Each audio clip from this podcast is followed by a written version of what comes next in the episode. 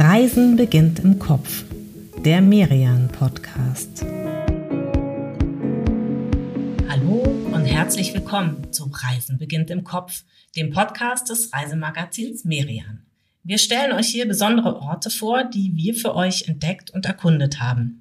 Und heute sind wir schon im dritten und damit vorletzten Teil unserer großen Sachsen-Serie. Erst waren wir im Erzgebirge unterwegs und dann auf der sächsischen Weinstraße rund um Dresden. Immer in kleinen Städten. Die ganz großen klammern wir für diese Serie aus. Und heute springen wir nochmal munter durch Sachsen. Wir sind einmal im Südwesten in Plauen. Dann kommen wir in den Norden Sachsens nach Grimma und nach Torgau. Mein Name ist Tinka Dippel. Ich bin Redaktionsleiterin von Merian.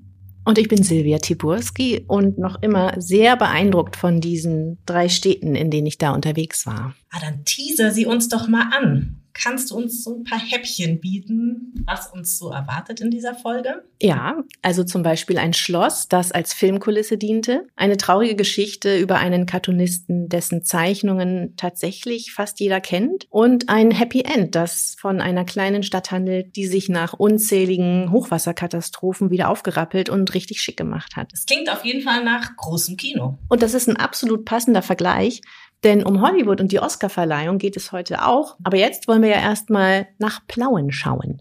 Nach Plauen schauen. Gern. Und ganz blank bin ich nicht, was diese Stadt angeht, auch wenn ich noch nie live dort gewesen bin. Die Plauener Spitze.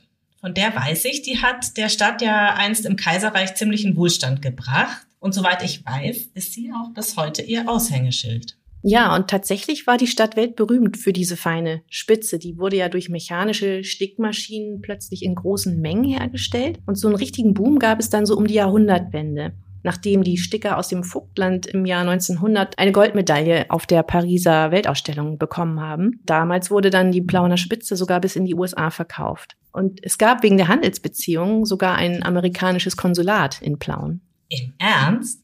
Ja, absolut. Dir sagt doch bestimmt der Name Solomon Guggenheim etwas. Klar, das ist äh, der Gründer eines meiner absoluten Museumsfavoriten. Ein amerikanischer Industrieller, reich geworden durch Kupfer. Und einen Teil seines Geldes hat er ja äußerst sinnvoll investiert, nämlich ins Guggenheim Museum in New York. Und was hat der mit Plauen zu tun? Solomon Guggenheim wurde als junger Mann von seinem Vater in den 1880er Jahren aus den USA hierher geschickt, um etwas über das Textilhandwerk zu lernen. Das war noch bevor er mit Kupferminen zum Millionär geworden war. Was waren das damals für ein Plauen? Also das ist ja dann schon fast 150 Jahre her. Was für eine Stadt hat der junge Guggenheim damals so vorgefunden? Eine reiche. Also wenig später, um 1912, war Plauen in Deutschland die Stadt mit den meisten Millionären. Das waren immerhin 145. Das ist echt interessant. Sieht man das der Stadt dann heute noch an, diesen vergangenen, vermute ich mal, Reichtum? Ich finde schon. Also ich war wirklich überrascht, wie großzügig diese Bahnhofstraße in der Innenstadt gebaut wurde. Das ist ein richtig breiter Boulevard der könnte genauso gut in Paris oder Berlin liegen. Und Julius Tietz, das ist der Bruder des Hertie-Gründers, ließ hier ein richtig prächtiges Kaufhaus bauen. Eines der ersten in Deutschland. Und du hast natürlich auch viele ältere Gebäude, das Rathaus am Altmarkt mit so wellenförmigen Renaissance-Giebeln. Aber sehr viele Häuser in Plauen sind wirklich in diesem Gründerzeitstil und Jugendstil gebaut, weil das eben die Blütezeit Plauens war. Das hatte ich zum Beispiel wirklich so gar nicht auf dem Schirm. Das würde ich wirklich sehr gerne mal live sehen. Sag mal noch mal zum Thema Spitze. Ne? Gibt es da einen Ort, der aus der Historie erzählt, also ein Museum oder sowas? Ja, sogar ein ganz neues. Das heißt Fabrik der Fäden und zeigt unter anderem riesige Stickereimaschinen. Die sind wirklich mehrere Meter breit und hoch. Ich freue mich hier immer an diesen Namen. Fabrik der Fäden finde ich super. Und diese riesigen Maschinen, funktionieren die noch? Ja, also würden Sie, wenn man sie anstellen würde, äh, die große Maschine gleich links hinter dem Eingang könnte man noch einsetzen, aber die steht da in der Regel still. Das ist die, Achtung, Pantographenschiffchen-Stickmaschine. Nochmal sagen, bitte. Pantographenschiffchen-Stickmaschine von 1912. Äh, wenn man solche Maschinen wirklich in Aktion sehen will, dann kann man sich das in der Plauener Schaustickerei angucken. Die liegt ein bisschen weiter westlich der Innenstadt. Hier in der Fabrik der Fäden geht es mehr so um die Entwicklung der Spitzenstickerei und um die verschiedenen Produkte und um die einzelnen Gewerke, die sich da um das Thema herumstricken. Zum Beispiel gab es so eine Abteilung, in der die Spitzenstoffe nach der Herstellung dann nochmal auf Fehler geprüft wurden und ausgebessert. Es gab Entwerfer, also Designer und so weiter. Davon erfährt man dann in den oberen Etagen. Und du siehst da auch Vitrinen mit originalen Kleidern aus Spitze aus dem 19. Jahrhundert und aus dem frühen 20. Jahrhundert und aber auch, was moderne Textilien heute alles können, zum Beispiel Wärme und Kälte leiten. Mir ist übrigens noch was zu Plauen eingefallen, äh, was ganz anderes als Spitze. Als Politologin habe ich mich ja eine ganz, ganze Menge so mit der Wendezeit beschäftigt. Und alle, die die so halbwegs bewusst miterlebt haben, und die an diese friedliche politische Revolution denken, die haben ja meistens Leipzig im Kopf mit diesen großen Montagsdemonstrationen. Aber das liegt vor allem daran, dass das Westfernsehen damals in Leipzig sehr präsent war, nicht so in Plauen. Und auch da gab es richtig große Demonstrationen. Ja, und am 7. Oktober 89 sogar die erste, die nicht gewaltsam aufgelöst wurde. Also Plauen war eine der letzten Stationen, durch die im September die Züge mit den DDR-Flüchtlingen in den Westen fuhren. Die hatten sich ja vorher in der Prager Botschaft versammelt und dort, wo der damalige Außenminister Genscher diese berühmten Worte sprach, äh, die hat man so vielleicht noch im Kopf, ne? dass die Ausreise jetzt in die Bundesrepublik genehmigt wurde, der ging dann so im Jubel unter, dieser Satz. Dort ging dieser Zug durch, durch Plauen. Wer sich für das Thema interessiert, sollte mal eine Führung mit Frank Spranger machen. Der war früher Orthopäde und Unfallarzt, aber jetzt will er seine Erfahrung eben weitergeben und macht Stadtführung und der hat die Wendezeit in Plauen selbst miterlebt und kann das richtig gut erzählen. Es macht wirklich Spaß. Ein Zeitzeuge, also das macht ja immer einen riesengroßen Unterschied, wenn mhm. Menschen selbst Erlebtes erzählen. So, jetzt waren wir bei der Spitze und der Politik. Da haben wir schon ein interessantes Spannungsfeld aufgemacht. Was finde ich denn noch in Plauen? Zum Beispiel die Johanneskirche mit einem modernen Glasfenster-Triptychon von Michael Triegel. Das ist einer dieser großen Künstler der neuen Leipziger Schule, zu der ja zum Beispiel auch Neo Rauch gehört. Und die Stadt Plauen hat das Fenster anlässlich ihres 900. Geburtstags bei ihm in Auftrag gegeben. Der wollte das erst gar nicht machen, beziehungsweise er hatte eigentlich zu viel zu tun, aber die Plauner waren hartnäckig und am Ende hat es dann doch gemacht. Und jetzt gibt es eben im Altarraum drei große bunte Glasfenster, die unter anderem die Auferstehungsgeschichte erzählen. Und in der Mitte siehst du dann so einen Jesus, aber nicht gepeinigt, wie man das so kennt, sondern eben so kraftvoll, richtige Heldenfigur. Er hält diese rot-weiße Siegesfahne hoch, die für die Auferstehung steht. Und wenn du dann so in der Johanneskirche sitzt und das Licht von außen durch das Glas scheint, das hat schon eine tolle Wirkung. Aber eigentlich hatte der Künstler keine Zeit. naja, also ich, wahrscheinlich ist er selber froh, dass er das gemacht hat. Ich bin jetzt schon einigermaßen beeindruckt von Plauen. Dabei war das noch gar nicht mein persönliches Highlight. Noch eins? Ja, also ich muss dir jetzt noch von meinem Lieblingsort kurz erzählen. Das ist das Museum, das sich mit einem anderen Künstler beschäftigt, dem Zeichner Erich Oser. Äh, Michael Triegel sagt mir ja was. Klar, Leipziger Schule. Aber Erich Oser? Das ging mir genauso. Als ich die Reise vorbereitet habe, sagte mir der Name auch nichts. Aber guck mal, ich habe dir was mitgebracht. Einen Schlüsselanhänger habe ich dir mitgebracht. Aha, einen Schlüsselanhänger. Der ist ganz leicht und aus Holz und man sieht Vater und Sohn. Ja, klar. Jetzt äh, Sagt mir zwar der Name immer noch nichts, aber jetzt erkenne ich, ja, diese Vater- und Sohn-Comics. Hier ein etwas rundlicher Mann mit Glatze und ein kleiner Junge mit strubbeligen Haaren. Ich glaube, die hat fast jeder schon mal irgendwo gesehen. Wir verlinken das in den Show Notes, dann könnt ihr euch das auch noch anschauen. Die sind in den 1930er Jahren in der Berliner Illustrierte Zeitung gedruckt worden und später nach Erich Osers Tod sogar weltweit, weil sie eben fast ohne Sprache auskommen und auf eine sehr liebevolle Art lustige Geschichten erzählen, mit denen sich die Menschen von Plauen bis Peking irgendwie identifizieren können. Bis Peking, okay. Kommen dann auch internationale Gäste in dieses Museum? Ja, es war tatsächlich vor kurzem eine Besuchergruppe aus China da. Vor allem in Asien sind diese, diese niedlichen, lustigen Vater-Sohn-Comics sehr beliebt im Moment. Und das Schöne an der Galerie EO Plauen, so heißt das Museum offiziell, ist, dass man neben diesen Comics auch eine ganz große Vielfalt von Erich Osers Schaffen sieht. Da hängen nämlich auch Aquarelle, die diese hügelige vogtländische Landschaft rund um Plauen zeigen. Da hängen Werbeplakate, zum Beispiel für Reinigungsmittel oder den Leipziger Zoo, denn Erich Oser war vor allem Werbezeichner. Und es hängen dort Buchcover, die er gezeichnet hat, unter anderem für seinen Freund Erich Kästner. Und es hängen dort auch politische Karikaturen. Oser war wie sein Freund Erich Knauf, zu dem kommen wir gleich, Sozialdemokrat und gegen das Hitlerregime. Und später hat er dann trotzdem für die nationalsozialistische Zeitung Das Reich gezeichnet. Oh, jetzt wird's ja nochmal richtig interessant. Politische Karikaturisten, das finde ich ein sehr interessantes Genre und den Werdegang besonders. Wie kam das? Darüber habe ich mit der Kuratorin Iris Heist gesprochen, die das Museum leitet.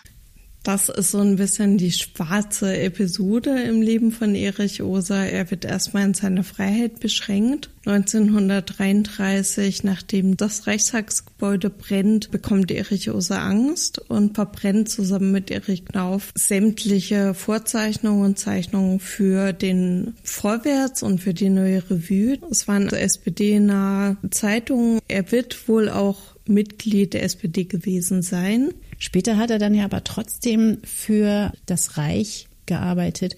Warum hat er das gemacht? Ja, das ist eine gute Frage, die ich ihm gern selbst stellen würde. Da wir das nicht können, versuche ich einfach mal zu überlegen, welche Faktoren da eine Rolle gespielt haben könnten. Das ist einmal natürlich die scheinbare Sicherheit, die damit einhergeht. Das heißt, er fühlte sich als Teil des Ganzen in Anführungszeichen irgendwie sicher vor der Verfolgung der Nationalsozialisten. Er durfte seinen Stil beibehalten, der teilweise als undeutsch auch angeprangert wurde. Und da wurde er also beschützt bis 1943 zumindest. Erich Oser hatte zu der Möglichkeit, dass er sehr frei in seinem Stil sein durfte, bekam er eben auch gut Geld. Das heißt, seine Familie war versorgt. Zum anderen hat er auch wirklich Materialien bekommen, die damals sonst nicht verfügbar waren. Und wenn Sie sich überlegen, dass Sie ein Künstler aus Bestimmungen sind und Sie bekommen dann die Möglichkeit, sich trotz dieser schlimmen Umstände noch so kreativ auszudrücken, das ist einfach der Grund, den ich mir vorstellen könnte, warum Erich Oser politisch sehr gegen seine Natur auch gezeichnet hat.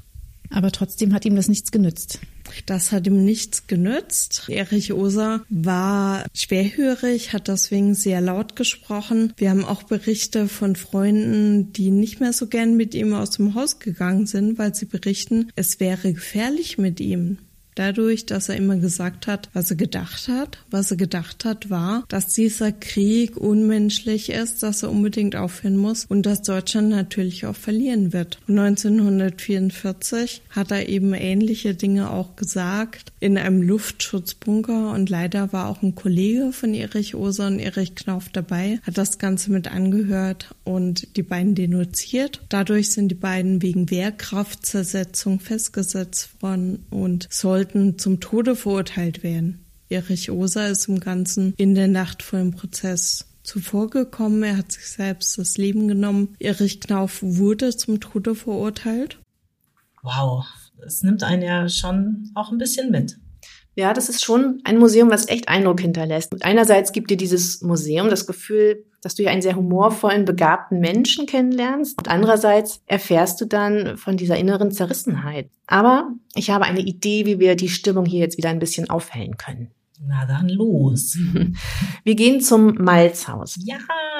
Genau, da kriegst du Bier. Aber vor allem finden hier das ganze Jahr über richtig gute Kulturveranstaltungen statt. Neben Kino und Kabarett sind das vor allem Konzerte von Jazz bis Pop und Punk. Und Ende September startet hier jedes Jahr der Folkherbst. Das ist ein Folkfestival mit Bands aus aller Welt, die bis Ende November dann in Plauen spielen. Plauen hatte nämlich schon zu DDR-Zeiten, so in den 70ern, eine ganz lebendige Folkszene. Und deren Keimzelle war hier im Malzhaus. Also Bier trinken kannst du natürlich das ganze Jahr über. Das ist vor allem im Sommer total schön. Dann kann man da im Biergarten sitzen und hat einen sehr schönen Blick über die Elsteraue. Biergarten. Da würde ich dann erstmal sitzen und sitzen und vielleicht auch gar nicht mehr aufstehen. Also Plauen wächst in meiner Vorstellung mit jeder Station und jeder Geschichte, die du erzählst. Was mich noch interessieren würde, ist, hat Plauen auch eine Uni? Es gibt eine Berufsakademie mit 400 Studierenden, die seit diesem Jahr auch als Universität anerkannt und auch ausgebaut wird. Also dort, wo bis 2008 noch äh, das Gefängnis der Stadt war, entsteht ein neuer Campus für 1000 Studentinnen und Studenten. Okay, jetzt müssen wir Plauen ja leider langsam verlassen, obwohl auch das wieder total äh, gut klingt, ne? Statt Gefängnis jetzt Unicampus. ähm, müssen wir ja langsam weiterziehen. Aber bevor wir uns in die nächste Stadt aufmachen und aus dem Südwesten in den Norden Sachsens nach Grimma reisen, machen wir eine kurze Pause und stellen euch in dieser Pause die aktuelle Ausgabe von Merian vor. Die steckt voller Reiseideen für dieses Jahr. Die Redaktion stellt ihre Favoriten für 2024 vor. Ist zum Beispiel Las Vegas, das Trendland Südkorea, die Olympiastadt Paris, Kolumbien, Taiwan, die Lofoten und wir sind auch in Sachsen unterwegs, im Elbsandsteingebirge nämlich. 2024 ist ja das große Caspar David Friedrich Jubiläumsjahr und der Maler hat lange in Dresden gelebt und war mit seinen Skizzenbüchern viel in der Region unterwegs. Das Magazin bekommt ihr unter merian-shop.de. Also nach diesem fast schon großstädtischen Plauen reisen wir jetzt weiter in eine eher kleine, aber auch sehr besondere Stadt, nach Grimma. Die liegt so im Dreieck eigentlich zwischen Dresden, Chemnitz und Leipzig, den drei großen in Sachsen. Und zu Grimma fällt mir als erstes das Hochwasser von 2002 ein. Damals habe ich in Dresden gearbeitet und viel über von der Flut betroffene Orte berichtet. Und Grimma, erinnere ich mich, war einer der am schwersten betroffenen Orte in Sachsen. Und vielleicht holen wir dazu noch mal kurz alle Hörer ab. August 2002, da sind in Süd- und Ostdeutschland, aber auch in Österreich und Tschechien nach extremen Regenfällen diverse, sonst auch eher kleine Flüsse über ihre Ufer getreten. Also auch Teile Dresdens standen unter Wasser. Man erinnert sich vielleicht an diese Bilder vom Zwinger. Auch Teile Pirnas und Meißens, wo wir in der letzten Folge unterwegs waren, und eben auch Grimma. Und allein hier entstand ein Schaden in Höhe von mehr als 200 Millionen Euro. Viele Häuser wurden zerstört. Merkt man das heute noch? Ja, allerdings nicht, weil du dort noch irgendwelche Schäden siehst. Eher das Gegenteil ist der Fall. Also die Stadt sieht wie frisch renoviert aus. Überall gepflegte Häuschen in Pastelltönen. Fast jeder hat Blumenkästen an den Fenstern. Also ich hatte den Eindruck, gerade weil Grimma nicht ja nur 2002, sondern im Laufe der Jahrhunderte immer wieder überflutet wurde, legt man hier irgendwie Wert auf so ein schönes Stadtbild. Insofern hat die Flut die Stadt extrem geprägt, aber nicht nur im negativen Sinn. Und das merkst du auch an den Menschen. Mir haben mehrere Leute erzählt, dass sie in Grimma nach 2002 so richtig zusammengerückt sind und es eine ganz besondere Hilfsbereitschaft gab, die bis heute anhält. Und eine Stelle, wo man eine Ahnung über die Ausmaße dieser Flut bekommt, wie es in Grimma aussah, ist so ein gelb getönigtes Haus an der Adresse Großmühle 4, gleich hinter der kleinen Insel im Fluss Mulde. Das ist ein paar Schritte entfernt von so einer kleinen Hängebrücke, wo du auf die andere Seite des Flusses kommst, wo übrigens der Mulderadweg verläuft. Da kann man das Wasser der Mulde schon so richtig rauschen hören. An dieser Insel lag früher ein Floßplatz für die Baumstämme, die im Frühjahr mit dem Schmelzwasser aus dem Erzgebirge die Mulde runterkamen. Das Wasser und die Kraft, die es hat, haben hier irgendwie schon immer eine große Rolle gespielt. Und vor dieser Insel steht eben dieses gelbe Haus, an dem die Hochwasserstände seit 1771 an wie so einer Messlatte eingetragen sind. Und 2002 reichte der bisher höchste Stand des Wassers bis weit in den ersten Stock. Was haben denn die Leute in Grimma dir so über diesen Tag erzählt. Wie haben Sie das erlebt? Ich habe mit einem Polizisten gesprochen, mit Kriminalhauptkommissar Holger Heidrich, der aus Grimma selbst kommt. Der ist 1962 dort geboren, hat also auch schon als Schulkind die Flut von 1974 miterlebt und dann die beiden schweren Hochwasser von 2002 und 2013. Da gab es ja noch mal eine Flut. Das hat er mir erzählt. Ja, dieser eine Tag, der begann mit dem Anruf von einem Arbeitskollegen, der sagte, dass wir mal unsere Autos ein Stückchen wegfahren sollen, weil es könnte passieren, dass ein kleines Hochwasser kommt. Haben wir auch gemacht. Und dann bin ich zurück zum Haus und hat es etwa noch eine Stunde gedauert, bis das Erdgeschoss anfing, dann voll zu laufen. In meinem persönlichen Häuschen ist es dann bis an die Fensterbretter vom, vom ersten Obergeschoss das Wasser dann gestiegen. Ich war mit meiner Familie, Frau und drei kleinen Kindern dort im Häuschen und äh, konnten dann mit dem Schlauchboot dort noch ans Ufer gebracht werden. Ich hatte dann, nachdem Kinder und Frau und Hund in Sicherheit waren, bin ich dreimal mit dem Schlauchboot noch mitgefahren, habe noch andere Leute aus den Häusern gerettet, bis dann die Strömungsgeschwindigkeit zu schnell war, dass wir dann, dann keine Chance mehr mit dem einfachen Schlauchboot hatte. Und wie sah es dann aus? Also, ja, alles kaputt im Erdgeschoss, die Möbel, alles zerstört, meine Schallplattensammlung und Briefmarkensammlung und alles, was man so hat. Das war alles überschwemmte Kinderzimmer, Fußboden, das war alles halt nur das, was wir halt hochschleppen konnten, hatten wir noch. Rest war alles weg. Und das war ja bei allen so, die in der Innenstadt wohnten. Was hat das mit den Leuten gemacht? Das hat erstmal alles sehr betroffen gemacht, aber das führte zu einem unwahrscheinlichen Zusammengehörigkeitsgefühl. Es kam auch aus ganz Deutschland, die hatten eine Schaufel mit, die haben mitgeholfen, wo, wo es mit zu helfen gab. Also es war wirklich sehr, sehr beeindruckend. Also wenn ich es jetzt richtig verstanden habe, dann ist Grimma durch seine Lage bei Starkregen einfach besonders gefährdet, weil kurz vor Grimma zwei Flüsse zusammenfließen, die Zwickauer Mulde und die Freiberger Mulde. Und die bringt das Regenwasser aus dem Erzgebirge. Was ich mich dann frage, wenn ein Ort immer wieder überflutet wird, wie reagiert man dann darauf? Also irgendwann müssen die doch auch mal sagen, ähm, wir müssen jetzt hier grundlegend was ändern. Wurden da so Schutzmaßnahmen eingeführt? Ja, also nach diesem sogenannten Jahrhunderthochwasser von 2002 hat man dann angefangen, eine Schutzanlage zu bauen, mit der man innerhalb von zwei Stunden einmal die komplette Innenstadt abriegeln kann. Okay, also und wie funktioniert das? Wie sieht diese, diese Anlage aus? Das ist eine etwa zwei Kilometer lange und sehr tief im Boden verankerte Mauer mit 78 Öffnungen, die man im Ernstfall eben schließen kann. Das machen die Leute von der Wasser- und der Feuerwehr, wobei sie in Grimma großen Wert drauf legen, dass es sich nicht um eine Mauer handelt. Das wirkt ein bisschen negative Assoziation, das Wort. Also diese Wände aus Beton und Stahl und diese Tore und Klappen sind je nach Stelle so um die zwei, zweieinhalb Meter hoch und fügen sich aber so gut in diese denkmalgeschützte Altstadt und sogar in die historische Stadtmauer ein, dass sie dafür mal einen Architekturpreis erhalten haben. Echt? Mhm. Also das klingt ja cool. Ja, also es sieht wirklich nicht hässlich aus. Es ist sehr dezent und ja, erfüllt seinen Zweck. Und eines dieser mächtigen Fluttore siehst du übrigens an der Stelle, an der wir eben waren, an diesem gelben Haus, an der alten Mühle äh, als voller Fertigstellung der Schutzanlage das Hochwasser von 2013 Grimma nochmal überflutete, ist dieses zwölf Tonnen schwere Tor, was dort lag zum Einbauen, 30 Meter weit weggeschwemmt worden. Also heute brauchst du da schon ein paar kräftige Leute, um das zu schließen. Wie unglücklich, dass die 2013 genau noch nicht fertig war. Aber jetzt ist diese Anlage komplett einsatzfähig? Ja, seit 2019. Und den ersten Härtetest gab es jetzt tatsächlich, als wir um Weihnachten und Neujahr herum diese enormen Regenfälle hatten. Ah, okay, die erste Feuerprobe. Ich, äh, das haben wir jetzt alles noch sehr präsent. Feuerprobe, Wasserprobe eher. Äh, also das war jetzt Ende 2023. Da ist sie dann äh, zum Einsatz gekommen. Ja, genau. An Heiligabend genau haben sie dann die Tore geschlossen. Und hat das auch alles dicht gehalten? Mhm. Ich habe im Januar dann nochmal mit unserem Kriminalhauptkommissar Holger Heidrich gesprochen und der sagte, das Wasser stand da bis zu einem halben Meter, 80 Zentimeter hoch an einigen Stellen, aber die Anlage hat eben dicht gehalten und so wahrscheinlich Millionen Schäden verhindert.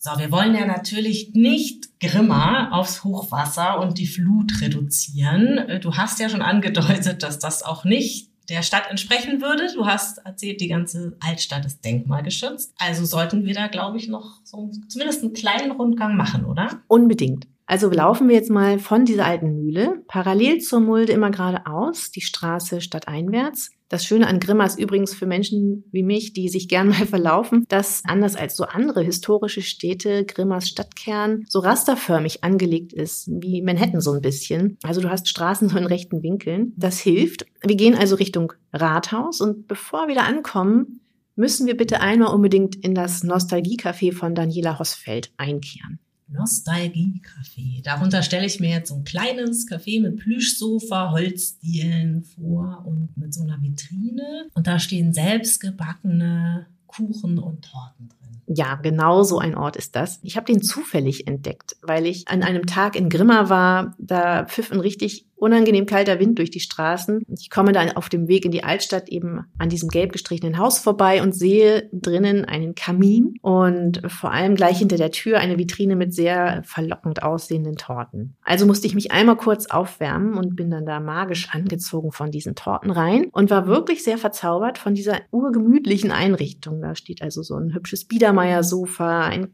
Kaffeeservice aus Omas Zeiten in so einer antiken Vitrine. Und im Sommer kann man sehr schön im Garten sitzen, hat dann einen Blick auf eins dieser bunten kleinen Laubenhäuschen, die in Grimma auf der Stadtmauer an der Mulde entlang gebaut wurden. So, jetzt hast du das Ambiente ja wunderbar beschrieben, bis ins kleinste Detail. Aber ich bin immer noch bei den Torten. Was ist mit denen? Die sind bestimmt ganz fantastisch. Ich gebe zu, ich habe nur einen Tee getrunken, mangels Zeit. Aber die sehen sehr, sehr gut aus, sind natürlich selbst gebacken. Und das nächste Mal werde ich mir auch ein Stück bestellen. Dann stelle ich mir jetzt einfach vor, dass ich jetzt ein Stück Torte gegessen habe und wir gehen gut gestärkt noch weiter in den Stadtkern. Denn da sind wir ja noch gar nicht. Mhm. Wir laufen ein Stück die Straße runter und biegen dann links zum Markt ab. Und da steht das Rathaus aus dem 15. Jahrhundert. Da hatte ich ein richtiges Déjà-vu, denn das sieht exakt aus wie eine eine kleine Version des Rathauses unserer vorherigen Station Plauen. Also es ist so ein Renaissancebau mit einem sehr breiten, wellenförmig abgestuften Dach und einer Treppe, die so von rechts und links zur Eingangstür führt. Und fast gegenüber dieses Rathauses liegt das Haus, in dem der Verleger Georg Joachim Göschen seine Druckerei früher hatte. Du klingst jetzt so, als müsste man den kennen. Ich kenne ihn nicht.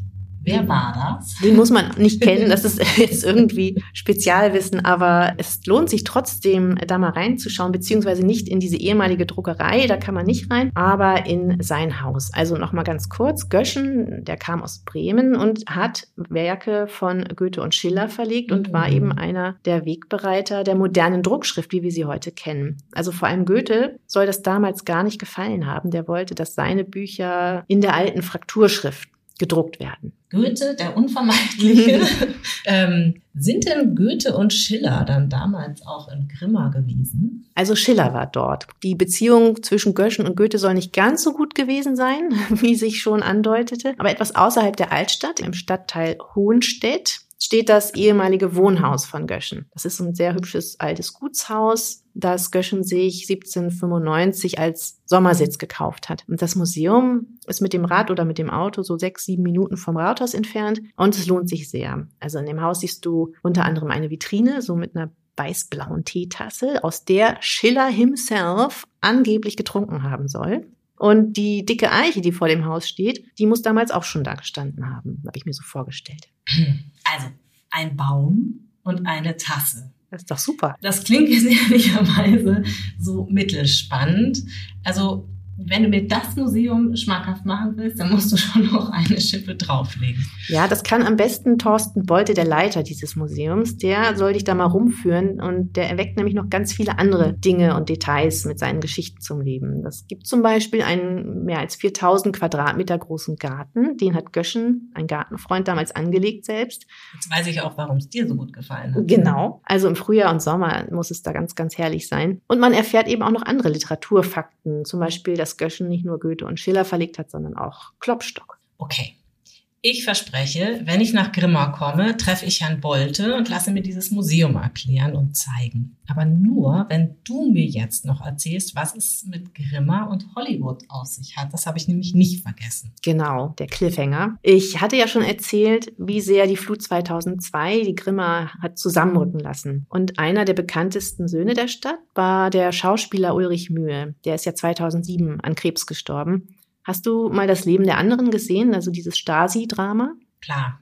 Also Ulrich Mühe war überhaupt ein, finde ich, einer der ganz, ganz großen, also ja schon zu DDR-Zeiten und aber dann auch in der Nachwendezeit. Ähm, also eigentlich jeder Film mit ihm ist sehenswert und der mhm. ganz besonders. Ja, Genau, und er ist als Sohn eines Kirschners in Grimme aufgewachsen und hat dann später auch immer eine Verbindung zur Heimatstadt gehalten. Eine recht enge Verbindung. Der Bürgermeister Stefan Berger hat ihm mal ein T-Shirt geschenkt, auf dem in großen orangen Buchstaben Grimma steht. Und dieses T-Shirt trug Ulrich Mühe als Glücksbringer, als er dann 2003 nach Los Angeles zur Oscarverleihung flog. Damals war nämlich das Leben der anderen als bester ausländischer Film nominiert. Ich habe mir nochmal auf YouTube diese Szene angeschaut, wie Kate Blanchett auf der Bühne steht und sagt, and the Oscar goes to Germany, The Lives of Others. Und dann springt dieser Regisseur, das war Florian Henkel von Donnersmarck, wie von der Tarantel gestochen auf und flippt total aus, hält eine etwas atemlose Rede und dankt dann besonders den Hauptdarstellern Ulrich Mühe und äh, Sebastian Koch. Und Ulrich Mühe sitzt da so völlig tiefenentspannt und lächelt so vor sich hin. Aber das T-Shirt, ich, ich erinnere mich an diese Szene, das ist wirklich ähm, sehr auffällig, dieser Regisseur. Aber dieses T-Shirt bei der Gala hat er es wahrscheinlich nicht angehabt. Ne? Nein, nein, nein. Da äh, trug er ein schwarzes Hemd, soweit ich mich erinnere. Aber vielleicht trug er das T-Shirt ja drunter. Und später soll er es dann bei der Pressekonferenz getragen haben und ist dann tatsächlich von einem amerikanischen äh, Journalisten darauf angesprochen worden, was denn da auf seinem T-Shirt steht. Wir halten fest, Grimmer ist in Hollywood jetzt ein Begriff, zumindest dem einen oder anderen, dank Ulrich Mühe, der eben einfach nie vergessen hat, wo er herkommt. Jetzt haben wir ja schon einige Kilometer von Plauen über Grimma mit einem Abstecher nach LA gemacht. Wohin führt uns denn jetzt die nächste und letzte Station unserer heutigen Folge? Nach Torgau an der Elbe, eine Stunde mit dem Auto nördlich von Grimma. Und wir bleiben auch beim Thema Film. Hier wurde nämlich ein in unserer Kindheit ziemlich bekanntes Fernsehmärchen von der DEFA gedreht. Weißt du vielleicht welches? Was diese Fernsehmärchen angeht, bin ich nicht so die totale Kennerin, aber ich kann es mir jetzt mal herleiten. Diesen Weihnachtsklassiker Drei Nüsse für Aschenbrödel, um den kann es eigentlich nicht gehen, weil der wurde zum Teil, das weiß ich, in Tschechien und im Schloss Moritzburg nördlich von Dresden gefilmt. Dornröschen? Mhm, genau. Dafür diente nämlich das Renaissance-Schloss Hartenfels als Kulisse. Das liegt direkt an der Elbe, mehr oder weniger. So ein weiß strahlendes Gebäude mit mächtigen quaderförmigen Teilen in der Mitte und breiten Wehrtürmen außen. Und dann sind da noch so ein paar kleine filigrane Türmchen. Da gibt es zum Beispiel den Hausmannsturm. Da lohnt es sich total mal diese 163 Treppenstufen raufzusteigen, weil du von da oben einen richtig coolen Rundumblick über die Stadt hast und über die Elbwiesen. Aber der auffälligste und auch berühmteste dieser Türme ist der große Wendelstein gleich über dem Eingang. Das ist so ein offener Turm mit einer spiralförmigen Wendeltreppe, die in ihrer Bauweise architektonisch damals Neuland und geradezu eine Sensation war weil sie ohne eine tragende Säule in der Mitte auskam. Das Schloss ließ damals der sächsische Kurfürst Friedrich der Weise im frühen 16. Jahrhundert als Herrschaftssitz bauen und von einem der berühmtesten Renaissance-Maler ausstatten, Lukas Kranach dem Älteren. Lukas Kranach, den kenne ich vor allem als Maler von Ölgemälden und Altarbildern. Er hat ja das bekannteste Bild gemalt, das wir von Martin Luther so im, vor dem inneren Auge haben, das mit diesem blauen Hintergrund. Mhm. Und auf Schloss Hartenfels hat er zum Beispiel neben Wandmalereien auch Tapisserien und sogar Fenster geschaffen und wohl auch Möbel. Und was man heute noch sehen kann, ist eine Wandverzierung in einem kleinen, aber sehr besonderen Raum ganz oben ein Fries, ähm, unter anderem mit Blumenmotiven in der Spiegelstube über dem Wendelstein. Das ist so ein ganz schmaler Raum, vielleicht 15 Quadratmeter klein, dessen halbkreisförmig gebogene Fensterfront sehr viel Licht reinlässt. Und dieses Fries geht dann wie eine Borte unter der Decke an der Wand um den Raum herum. Das wirkt, als hinge dort dreidimensionaler Stuck. Tatsächlich ist es aber nur aufgemalt. Und äh, wo du eben Luther erwähnt hast, der war auch dort, mehrmals sogar, und hat äh, die evangelische Schlosskapelle eingeweiht. Hat Torgau denn dann auch sonst irgendwie eine besondere Bedeutung für die Reformation? Ist jetzt nicht der erste Ort, der einem einfallen würde. Ne? Ja, Torgau war quasi das politische Zentrum der Reformation und Luther soll hier mehr als 60 Mal gewesen sein. Oh, wow. Äh, ich habe mich im Vorfeld ja noch natürlich ein bisschen schlau gemacht und ziemlich schnell gefunden, Luthers Frau Katharina von Bora liegt in Torgau begraben. Das hatte ich zum Beispiel überhaupt nicht auf dem Schirm. Das war auch eigentlich eher Zufall, denn Katharina hatte mit Luther in Wittenberg gelebt und wollte 1952, das war schon nach seinem Tod, von dort weg, weil da gerade die Pest ausgebrochen war. Und auf dem Weg in ein Franziskanerkloster in Torgau hatte ihre Kutsche einen Unfall, bei dem sie verletzt wurde. Und an den Folgen dieser Verletzung ist sie dann in Torgau gestorben und hier begraben worden. Ihr Grab ist heute in der Marienkirche okay, also politisches Zentrum, 60 Besuche von Luther, die Weihung, ähm, dann das Grab.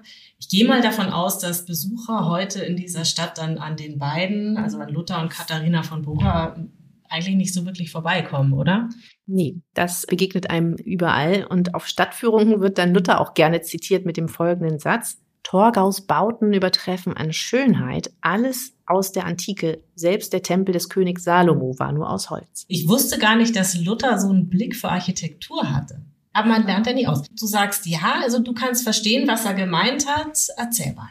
Also es gibt nicht nur dieses Schloss, sondern eben auch diverse andere Renaissancebauten in der Altstadt. Torgau ist wirklich eine dieser Städte, in denen der Stadtkern noch sehr gut und komplett erhalten geblieben ist über die Jahrhunderte hinweg. Wir sind jetzt aber immer noch bei diesem Schloss, bei diesem Märchenschloss. Also dann würde ich jetzt gerne mal losziehen und ein bisschen was von dieser gepriesenen Altstadt sehen. Okay, also wir gehen vom Schlossplatz aus so ein, zwei Minuten die Straße runter zu Fuß und dann in das Stadt- und Kulturgeschichtliche Museum. Da erzählt eine Ausstellung unter anderem von den sogenannten Elbe Days. Die Elbe Days. Äh, klingt für mich wie ein Musikfestival in Torgau.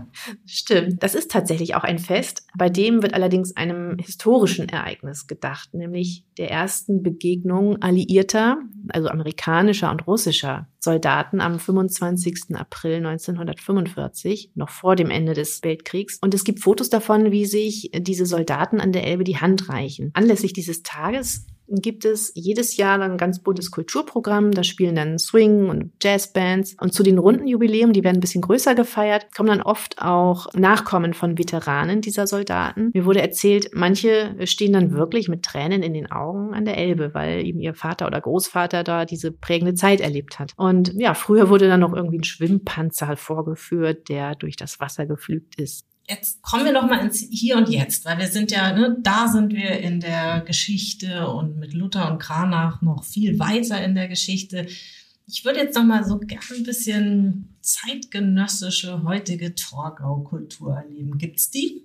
Die gibt es. Das geht automatisch, denn wenn du durch die Stadt läufst, kannst du an den Häusern nach bunten Katzenbildern des Torgauer Künstlers Stefan Plaskorskis Ausschau halten. Die sind da so in der ganzen Innenstadt verteilt. Das ist eine ganz hübsche Idee, finde ich, und irgendwie auch hilfreich, wenn man mit Kindern unterwegs ist. Die haben ja nicht immer Lust auf Stadtrundgänge kann man dann immer nach der nächsten Katze Ausschau halten. Und wenn du in eine Galerie gehen möchtest, dann äh, gehst du am besten in die kleine Galerie in der Pfarrstraße. Die machen ganz unterschiedliche wechselnde Ausstellungen aus den Bereichen Malerei, Fotografie, Bildhauerei von Künstlerinnen und Künstlern in ganz Deutschland. Und es gibt manchmal auch Konzerte im Hof und es gibt einen sehr schönen kleinen Garten, der ist nach dem Kräuterbuch des Torgauer Arztes und Naturforschers Johannes Kentmann gestaltet. Da schlägt mein Gartenherz wieder hoch. Da wachsen heute auch noch Heilpflanzen, die Kentmann erforscht und beschrieben hat und die er selbst als Arzt verwendet hat. Also Melisse, Ringelblume, Frauenmantel. Und neben diesem Garten und diesen zeitgenössischen Werken der wechselnden Ausstellung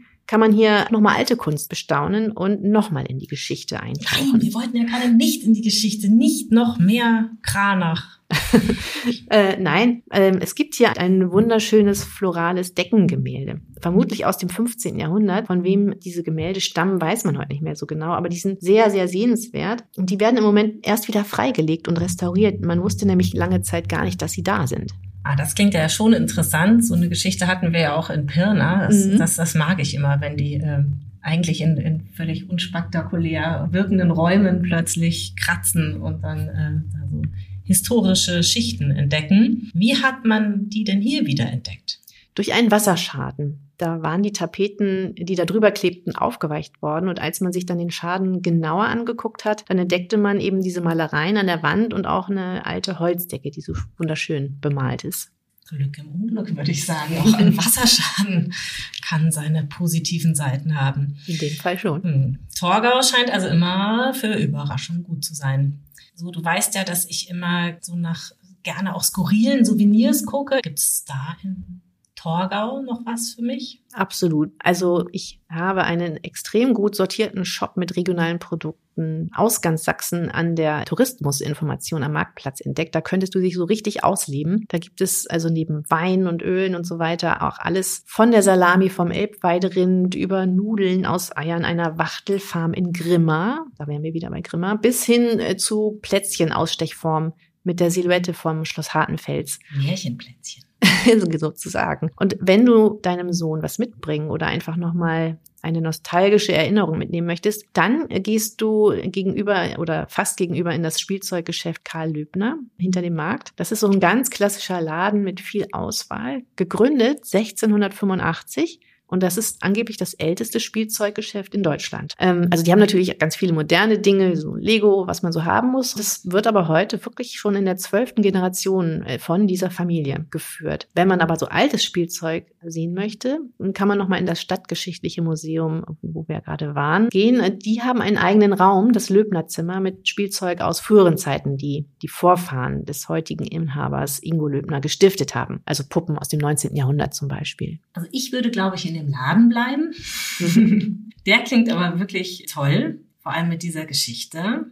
Danke, Silvia. Das war wirklich ein sehr überraschender, schöner Trip mit dir. Sehr gern. Durch, ne, man sieht ja immer, wie groß hier doch die Distanzen sind, ne? durch was für ein großes Bundesland wir hier reisen. Alle Tipps der heutigen Folge findet ihr wie immer in den Shownotes und auf merian.de. Und wenn ihr Fragen oder Anregungen habt, dann schreibt uns gerne eine Mail an podcast.merian.de. Die nächste und dann leider schon letzte Folge hört ihr in zwei Wochen. Dann geht es in die Oberlausitz, also ganz, ganz weit in den Osten, nach Girlywood, Görlitz, Bautzen, Kamenz und Zittau. Wir freuen uns drauf und freuen uns drauf, wenn ihr wieder dabei seid.